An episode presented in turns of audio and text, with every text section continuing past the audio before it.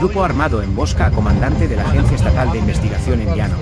El comandante de la AEI, Alejandro Domínguez y uno de sus escoltas murieron durante el ataque. Otras cuatro personas perdieron la vida. El primer comandante de la Agencia Estatal de Investigación, AEI, Alejandro Domínguez Cabriales, fue asesinado en Nuevo Casas Grandes, municipio en el que estaba destinado, tras un ataque armado contra él y su escolta. Luego de un enfrentamiento, los oficiales se encontraron muertos y se dice que puede haber más muertos que estuvieron involucrados en la pelea. En este momento las aduanas marítimas de Coatza y Veracruz están en la mira del Huachicol. Según información inicial, el jefe policial fue emboscado cuando circulaba entre los municipios de Llanos y Puerto Palomas, poco antes de las 6 de la tarde, en ruta a Ciudad Juárez. En el Instagram del blog del narco arroba narcoblogger publicaron el video de la emboscada, lo pueden ver en link de esta publicación, cabe resaltar que no son aptas para todo público, se recomienda discreción, todo aquí publicado es única y exclusivamente con fines informativos. Hasta el momento no se reportan detenciones tras estos hechos. Informa desde el de Nuevo Casas Grandes, Flavia Dos Santos, noticias para el blog del narco. Síganos en nuestras redes sociales,